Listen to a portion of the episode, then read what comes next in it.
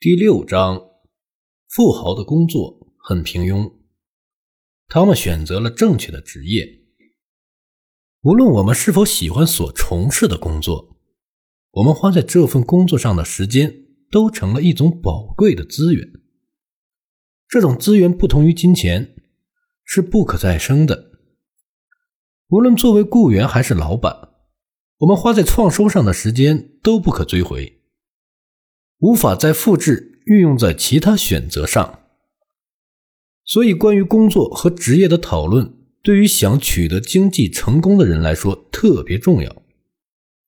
对于那些想要取得经济独立的人来说更为重要。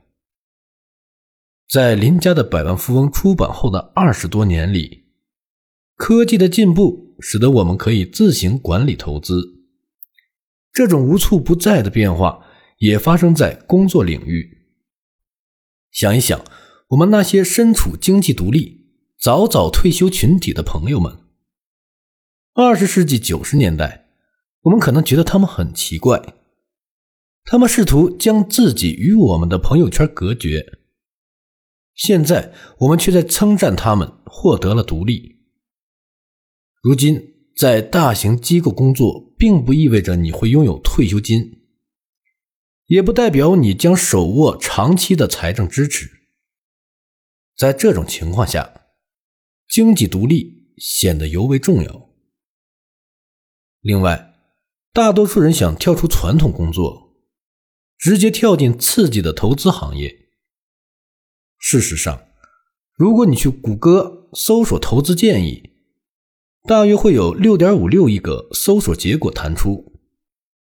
他们可以帮助你了解买卖证券的世界，而在搜索职业建议后，相关结果只占前者的七分之一。与股市、理财或者讨论行为金融学相比，工作、事业和职业似乎瞬间失色。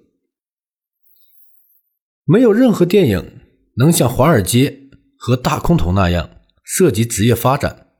职业探索以及职业搜寻等内容，也许《阿甘正传》可以挑战一下，但《阿甘正传》的职业经历以及最终取得的成功，更接近于我们在第二中所谈到的传说，而非现实情况。我父亲在二零一三年写道：“某天，某家报纸的头条是股票市场。”是您致富的最好选择。通过股票或其他投资来创造财富，就如同种树一般。如果你没有足够的钱去买橡子，你就无法去种橡树。因此，股票市场能创造财富的说法根本就是本末倒置。这跟节俭扯不上一点关系。节俭是有度的。一些人对林家的百万富翁中的素材抱有误解。在书中，我提到大多数美国人并不富裕。一些中高收入的人认为下面这些话很可笑：很多工资较高的人全靠工资度日，这些人将在此书中获益最多。因此，从本质上讲，这本书。意在帮助那些生活水平较高的人群。我们可以这样说：如果你没有富有的亲戚，没有意外之财或彩票中奖，也没有运气能在自动售货机投币处发现一个带有自由女神像的五美分硬币，那么你只能依靠努力工作获得收入，支撑起自己的生活。通过日积月累，你有了积蓄，又利用积蓄创造额外收入。即使对那些决意要提前退休的人来说，早期阶段创造额外收入也是必须的一步。幸运的是，不管是在美国还是在其他自由的国度，我们都有机会来选择自己的职业或工作。在这种形势下，良好的防御、稳定的环境和充满爱的童年并不是万能的。认识优势并设定目标只是第一步，我们必须正确利用这些优势，从而创造收入，以便能种下财富的种子。经济成功人士是如何做到这一点的呢？对于通往财富、经济独立的途径，林家的百万富翁、百万富翁之心以及其他相关作品的读者或批评者都会感到疑惑。许多人认为只有三条路可走：一、节俭、稳扎稳打；二、高收入、高水平的领导之路。三、冒险自主创业以及自我投资，这三条路走起来都不是那么简单，每条路都有其特征，都需要超强的自制力。正如林家的百万富翁中所说，经济成功人士往往会选择一种正确的职业。说它正确，是因为它既带来了丰厚的收入。同时又提升了满足感。如今，那些在职业生涯早期就开始积累储蓄，从而得到提前退休的人，也算是经济成功人士的一种类型。正确的职业有可能只能伴随你十到十五年，但是节俭的生活方式确保了高储蓄率，然后人们可以通过投资获得收入。这算是一种反转效应，但是看一看那些经济独立、提早退休群体，它是可能实现的。正如在第五章讨论的那样，经济成功并不要求你拥有超乎寻常的智商。如果你具备出色的自制力，充分利用好创造性思维，你便有可能成为一个成功者。林家百万富翁通过两点体现出他们的创造性思维，这两点也体现在林家的百万富翁中关于职业选择的相关章节。因素六，他们擅长定位市场机会。因素七，他们选择了正确的职业。经济成功的美国人在赚钱以及工作上都选择了正确的道路。他们用心感受工作，从而找到并选择有利于积累财富的职业或企业。一开始，他们就扪心自问，是否能在有生之年积累足够多的财富。时间不等人，他们一旦决定，便开始行动。在考虑不受传统职业限制的情况下，他们想方设法增加自己的财富。所以，他们开办企业，充分利用自己的各种才能。林家的百万富翁中所描述的那些百万富翁似乎有所不同。他们要么是普通企业的小企业主，要么在教师或会计等职业中慢慢积累了财富。当然，还有医生、律师和其他专业人士。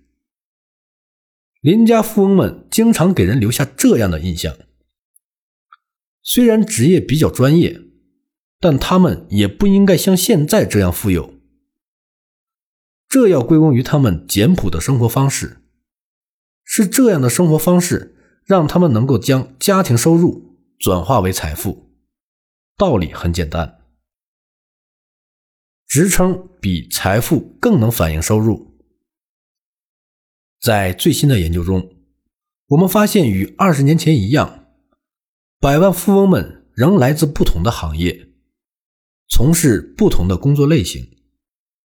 但与二十年前相比，现在的百万富翁比那时候的百万富翁收入更高，从事的工作类型也超出了我们的预期。在抽样中，百万富翁的职业包括政府雇员。和小企业主、经理和副总裁、会计师和信息技术主管等。一些百万富翁称他们同时拥有多家企业，而一些人只是顾问。对富人长达二十年的研究，将为那些中上阶层的人提供巨大的帮助。然而，正如在第五章所见，那些能将收入成功转化为财富的金融行业，远远比收入水平更重要。如果没有一个永久的收入来源，投资对于你来说就会像无源之水。但是，想要永久，或至少是相对稳定的拥有某样东西，你首先要找到这样一份职业。